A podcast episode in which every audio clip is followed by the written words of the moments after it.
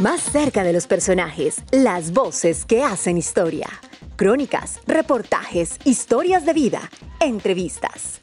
The Podcast. Las hazañas contadas de otra manera.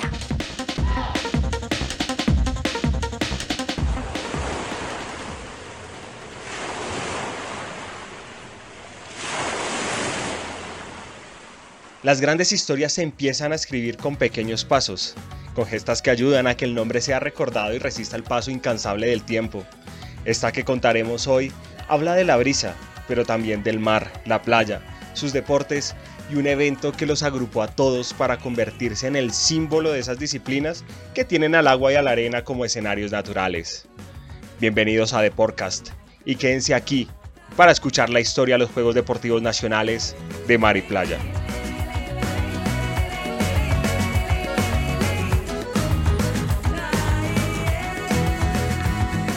Para este primer capítulo, Luis Carlos Buitrago, quien es el coordinador de Juegos y Eventos del Ministerio del Deporte, nos compartirá su conocimiento sobre estas justas.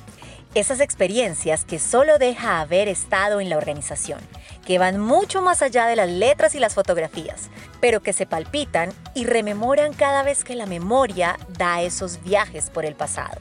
Él ha sido uno de los que ha acompañado la realización de estas justas desde su comienzo y nos hablará de dónde surgió esa idea de darle cabida a este evento dentro del calendario deportivo nacional, porque hay unos datos que seguro muchos no conocemos. Surgió por la iniciativa del doctor Andrés Botero Filisburg, el director de Coldeportes en su momento, eh, de acuerdo a los resultados que venía teniendo de manera desfavorable en los eventos multideportivos de mar y playa eh, los representativos de Colombia eh, en esos eventos que se estaban dando a nivel continental.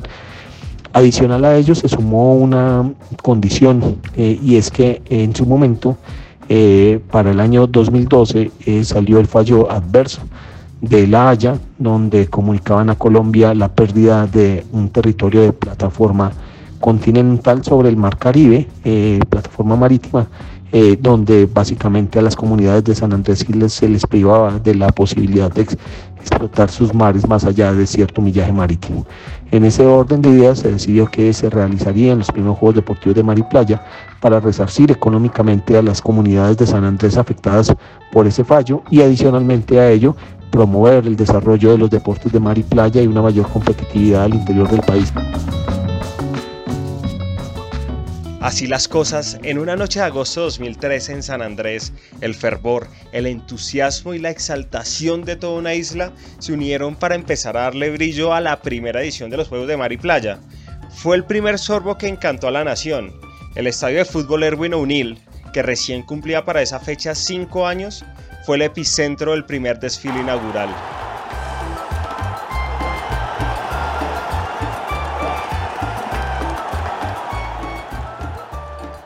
Allí donde la brisa cálida acariciaba los rostros de cientos de espectadores, 22 delegaciones dijeron presente para exaltar el espíritu deportivo y emocionar al país entero con la inauguración de unos Juegos que empezarían a darle cabida a disciplinas exclusivas de mar y playa.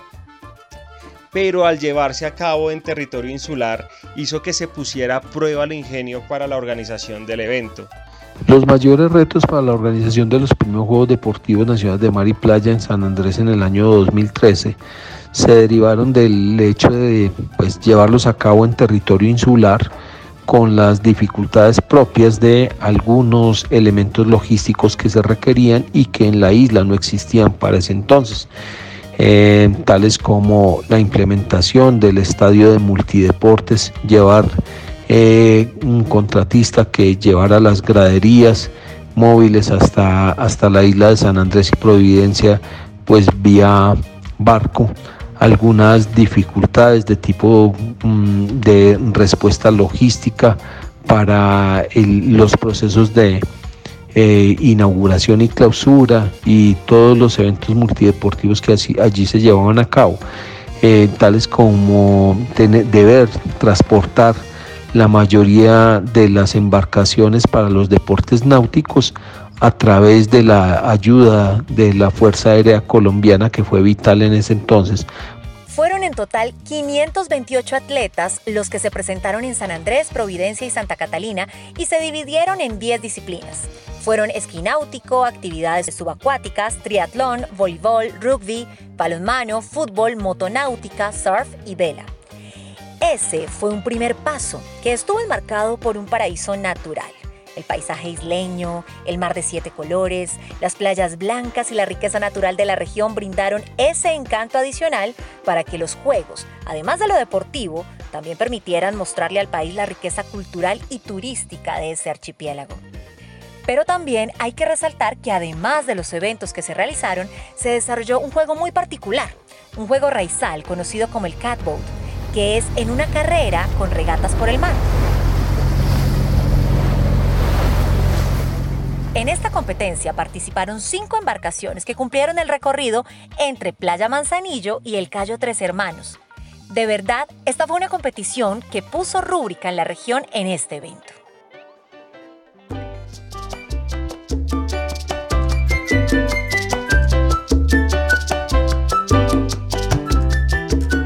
Dos años después, la histórica Cartagena de Indias, con sus imponentes murallas, bajo el resguardo constante del Cerro de la Popa, se convirtió en la segunda sede para estos Juegos Deportivos. Era un año bastante atareado en materia deportiva debido a que además de estas justas, también sobresalían en el calendario eventos como los Juegos Nacionales en Tolima y Chocó, eh, la Copa América de Chile que aparecía después del gran mundial que hizo la selección en Brasil, los Juegos Panamericanos de Toronto, en fin un sinnúmero de eventos nacionales e internacionales, eso sí, todos para alquilar balcón. Pero estas competencias aparecían como las primeras en el calendario, mayo había sido reservado para que los atletas especializados se reunieran en las lindas y siempre concurridas playas cartageneras.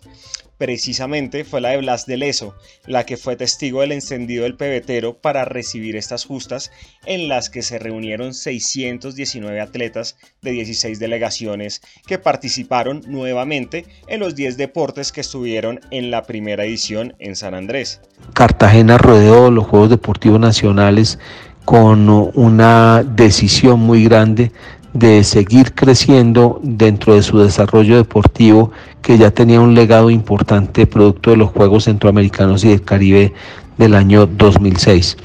Para ese momento, eh, sobre el año 2015, que llevamos los segundos Juegos Deportivos Nacionales de Mar y Playa, se presentó un, un hecho mm, significativo y es que eh, a partir de ahí, por ejemplo, eh, se hizo famoso uno de los artistas más icónicos del género champeta musical en Colombia, eh, quien se dio a conocer en la inauguración de los Juegos Nacionales de Mar y Playa, reconocido, el reconocido artista Mr. Black.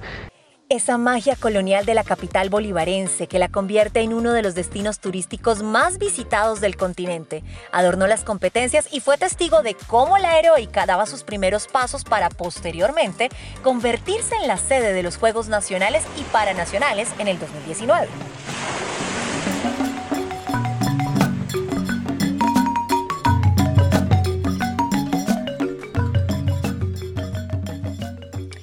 El tercer turno fue para el Pacífico colombiano, esa tierra en la que abundan los talentos y que ha llenado de orgullo y emoción al país, fue premiada con la edición de 2017. En específico, San Andrés de Tumaco y Calima al Darién, que fueron elegidas sedes y como es natural, fue una región que encantó a propios y extraños con sus colores, ritmos y tesoros.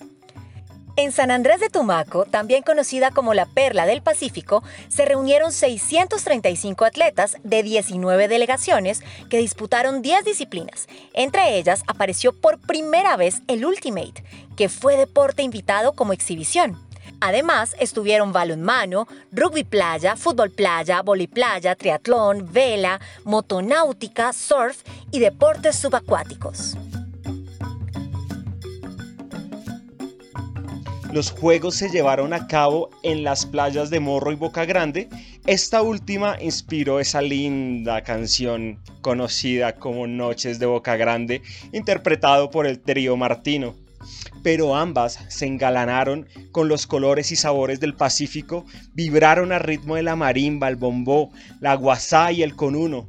Todo fue felicidad, algarabía, Los Juegos se convirtieron en el centro de atención de toda una región que sonrió sin parar y que se dejó seducir por el deporte. Además, fue una edición en la que en la región no se presentaron hechos de violencia. Básicamente, Tumaco y sus comunidades arroparon los Juegos de Mar Playa y todo el Pacífico gozó estas justas en paz y armonía.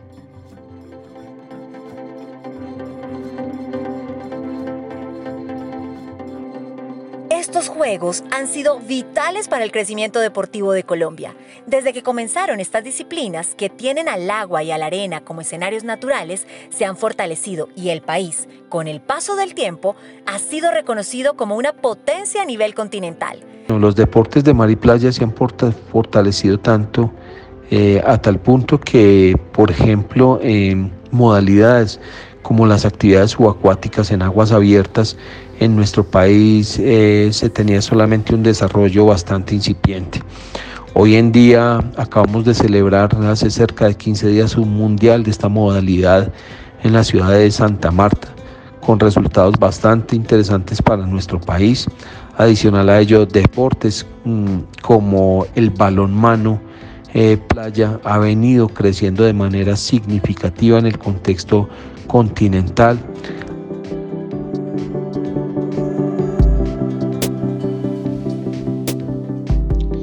Cuatro años después de la última edición, el Golfo de Morrosquillo abre sus puertas para que los Juegos Deportivos Nacionales de Mar y Playa vuelvan a hacer vibrar a toda Colombia con sus disciplinas y la belleza natural de una región que encanta con sus corales, sus manglares, arrecifes y playas. Córdoba y Sucre asumen la responsabilidad de acogerlos.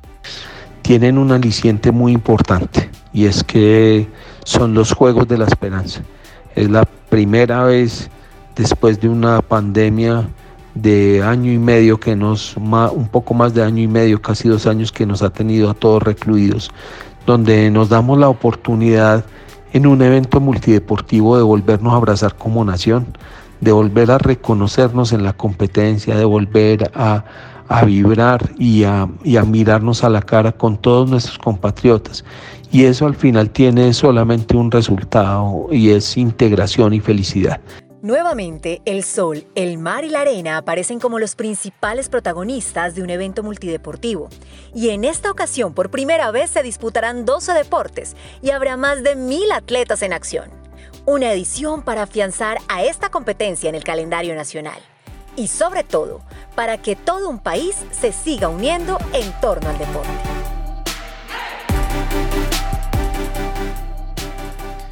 Esta fue la historia de lo que no sabías de los Juegos Deportivos Nacionales de Mar y Playa. Un recorrido por un evento que a partir de este viernes 22 y hasta el sábado 30 de octubre engalanará las playas de Tolú, Coveñas, San Antero y San Bernardo del Viento. Y ustedes podrán vivirlo aquí a diario en The Podcast. No se pierdan nuestros próximos capítulos. La pasión del deporte se siente y se escucha. Nosotros nos encontraremos en otro Deportcast. Otra razón para sentirnos más colombianos que nunca.